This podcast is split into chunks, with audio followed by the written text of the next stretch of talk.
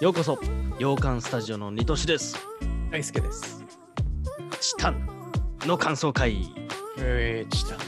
はいチタン今回は映画チタンのお話をしたいと思いますはい、この映画はまあね以前あの老少女の目覚めっていう映画をね紹介した時があったと思うんだよまあや紹ってた介の仕方としてはさそのグロい映画見れるようになったっていう さああ、言ってた言っこてとた。話してたそのコツみたいのを話してるついでにその「老少女の目覚め」っていう映画を話したと思うんですけど、でねその監督の、まあ、最新作がね、えっともうついこの間公開したのでそれを見た見てきたので、えーネタバレなしでね話していきたいと思いますうん。はい。で以前の動画でも話した通りじゃあそのグロい映画見れるようになったよっていうのをじゃあこの「チタン」の映画で試してくるわみたいなお話もしたと思うので最後にはいじゃあその、実際できたかっていうのも話していきますね。ああ、わかりました。はい、じゃゃあまずは映画の紹介ということで、あ、はい。はい、映画チタンですね。これはうんほん、えーと、4月1日にもう公開されたばかりですね。2022年、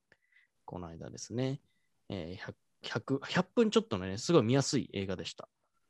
うん。フランス、ベルギー合作の映画になって、R15 のね、指定がある映画になります。うん。うん、監督、ジュリア・ドゥクルノーっていうね、あの、うん長編ではね、本当2作目になるんだよ、このチタンっていう映画は。だからまだまだ、本当若いね、その女性、えー監督になるんだけど、まあ、はいこれから来そうだなって感じです。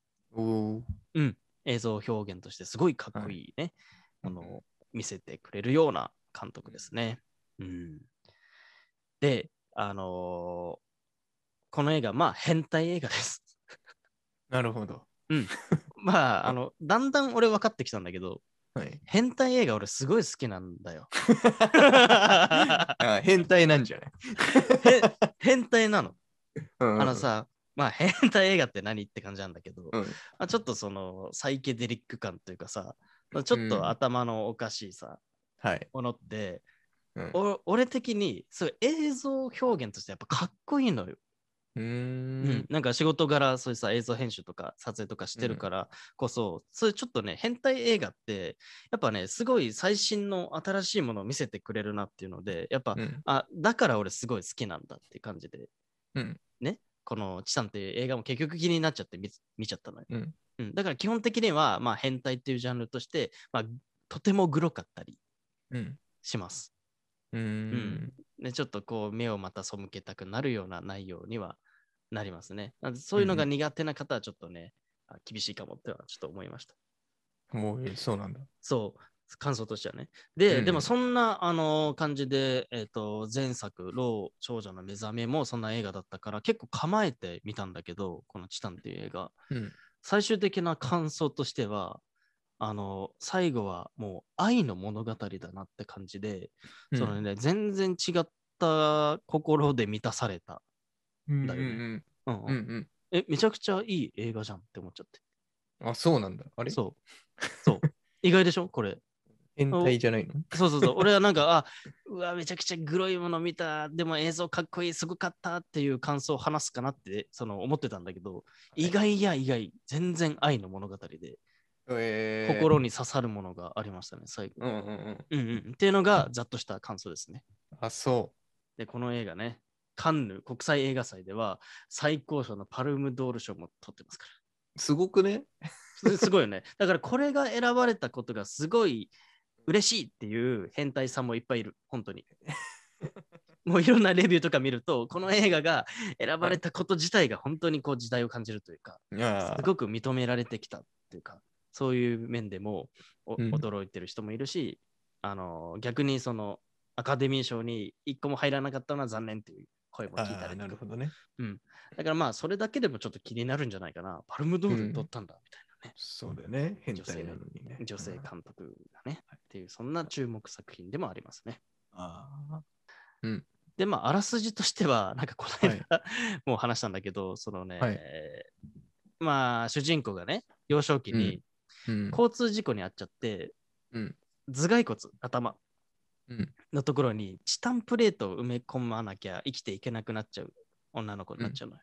うんうん。でそ、そもそもその女の子ってすごいこう、車に浴場しちゃう子子だったりする。すごいこおううくる車がとても興奮するみたいな。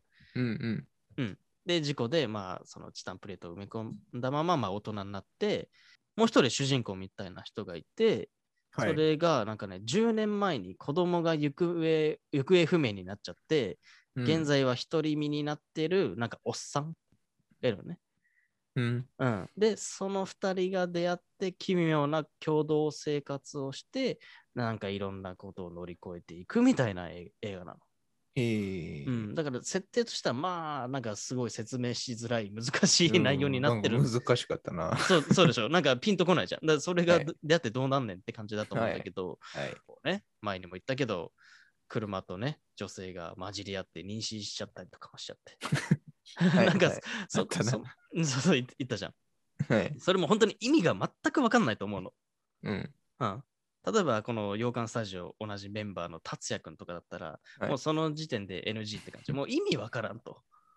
でもよそのく言意うや味、つそうそうそうそうそう、その意味わからん、意味わからん、意味わからんがすごい続くのね、この映画、最初の序盤で。で、その意味わからんを受け入れ始めると、最後、あ、これは本当の愛の物語なんだっていうのに一貫するというか、はいぜ全部をね、ちゃんと、まあ、そういうことなんでしょうって、こう、あまり深く考えず、受け入れるとね、すごいいい映画だった。いけるんだね。そうそう。でもそこで突っかかっちゃう人は多分厳しいかなっていう。あ、そうなんだ。なんかいろんなことがいやおかしいでいしょっやて、。気になっちゃってね。筋通ってないみたいな。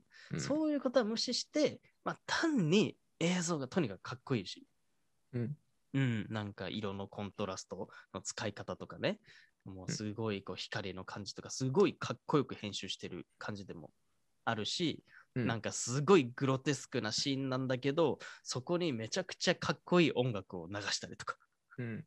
するわけ。そうすると、なんか意外とこう、わら、わらけてくるというか、うん。怖がらずに見れたりとかっていう、なんかちょっとおかしな編集をしたりもするのうん。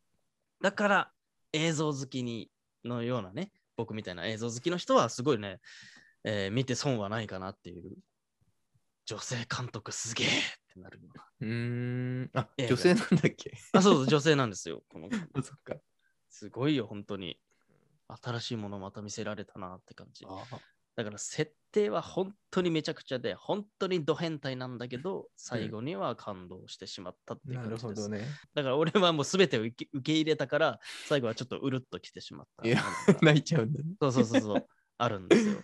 はいはい。で、そんな映画なのにね、これちょっとすごい面白いのが、うんあの。ね、なんと今、公式サイトでうん、完全解析みたいな感じで、その映画をちょっとね、分析してるんですよ、公式が。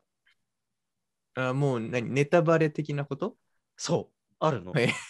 で、それって普通さ、そのパンフレット買ったりしたら読めるような内容が、うん。あのね、公式ページに今載ってるんですよへえでそれを見てから自分の中でこの映画どういうものだったかっていう考えるのも面白いと思います。うんうんうん。なんでまあ概要欄ね、これちょっと載せとくので、まだね、映画見て、そっちの方は見てないって方はね、ぜひこれもね、読み流してもらえると、あそういうことだったんだって気づくものがあるかもしれないです。すごい楽しめそうね。そうそうそうそう、2段階こう楽しめるような感じでしたね。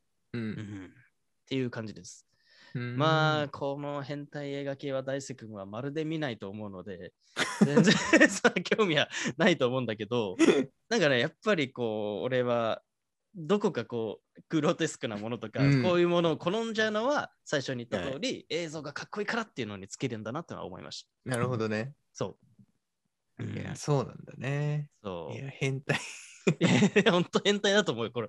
こはのいチタンをね、こんなに喋れるのは、喋れるっていうかさ、その、はい。見に行く人は変態だと思いますよ、皆さえん。でもなんか結構話題になってるし、見入ってる人多そうだよね。そうだね。なんか前作うんもすごい話題になったし、うんうんっていうので、ローうんなロー、ローがね。うん。っていうのもありますね。るほど。すごいね。うん。で、ぜひ。試したんだっけですね。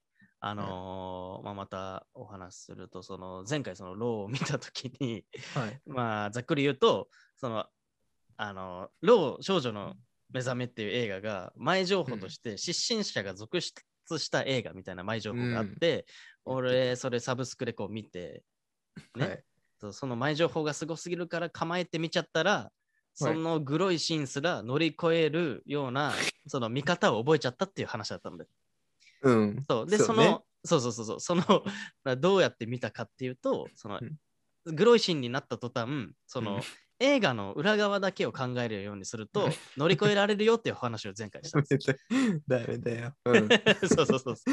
その、例えば、腕をね、食いちぎるシーンがあったとしたら、うんそこれって本当は映画では、あの、本当に食いちぎってるわけじゃないから、うんうんっていうね、そのどうやって撮影してんだろうを考えましょうって いうね、ふざけたちょっと内容だったと思うんですけど、うんでこのチタンもね、やっぱりそういうシーンあるわけです。うん。うん、で、ちょっと発動してみました、ちゃんと。そこうこあそれを発動する意味は怖いからな、自分が。うん。やっぱりね、映画館で見るとすぐ怖いから、はやべえ、来たと思って、すっとこうスイッチしました。か裏側、裏側モードにカチャッと。うんうん。したら、やっぱちゃんと見れまし。見れたんだ。よかっ たたた、 だ、ただ、前回も話した通り、うんあんまりそのモードに入っちゃうと、なんか映画のそのものをね、本当に楽しめなくなっちゃうから、でもね、それ、俺すごい瞬時にカチカチ変えられたから ね。カチカチ。 なん電源タップのみたいに言うの。 そうそうそう。人間タップみたいに、カチャッ、裏側、カチャッ、戻すみたいなうん、すごいな。感じで見れたから、でもね、本当にそれで乗り越えられたし、うん実はあの、えっ、と、前回のお話をした後、結構個人的に連絡来て、友達から、えなんか自分もそういうのを自然とややってたっていう人がおうな何人か連絡来たの。あ、そう。そう。ある人はその自分がよ怖い夢を見てるときにこれは夢だって思う感覚と似てるっていう人言ってる人もいて、うん。あそうそうそうそんな感じそんな感じっていうのうんがあったんで、意外とそのクリエイターというかそういう人たちって俺と同じ考え方してるんだなっていうのはね、ちょっと分かって意外とね、面白い反応が来て面白かったんですよ。うんうんそうそうそうそう。怖いシーンになった途端ね、なんか他の人もいろんな工夫してんだなってのはちょっと思いました。確かにそうか。みんなやってんだな、やっぱ。で意も、外とねそんぐらい しないと見れないってことだね。うーん、うん。あのーきつい人はきついか な。チタンも。うん。良い子は見ないでっ て あ、そうですか。基本基本的にはね。ただまあ、こういう映画に慣れてる人はもう全然って感じだと思ううけどね、ん、好きだもんね、そういうのがね。そうそうそうそうそうそう、うんって感じかな。はい。うん。なんで、ぜひね、あのーまだね、見てない方。ただね、映画館もかなり限られてるんですよね、今、まだ。だからちょっと映画館選ばなきゃいけない感じかもしれないですけど、もし見たい方いたらうっん。ていう感じですね。はい。はい。で、このチャンネルは他にもね、えーまあ基本はマーベル系とかのね、お話とか、かっこいい映画とかのね、話が主になるんで、あんまりこの変態映画系は俺しか語ってないと思うので、うん。変態映画が気になったらまた、たまには語るかもしれないですけ ど。変態担当だか変態担当でいきましょうか。変態マーベル担当でいきましょう。ら。変態マーベル変態マーベル。変態とマーベル。 DM、DM してもいいですよ。変態 DM して、あ、そうですようん。ね、この映画見てほしいですとか、この映画は見ましたかとか。ニトシツイッターにね。ね、いいですぜひし。はい、うん概要欄の方では、まあの、うんそれぞれの、えー、と映画チャンネルというか、うん、あの、チャンネル、チャンネルじゃないや、アカアカウントがあるのでね、その そっちの方でもね、DM とかいただけたら、なんかお答えしたいと思いますので、はい。はい、ぜひよろしくお願いします。ではまた次回の放送でお会いしましょう。じゃあねバイバイ。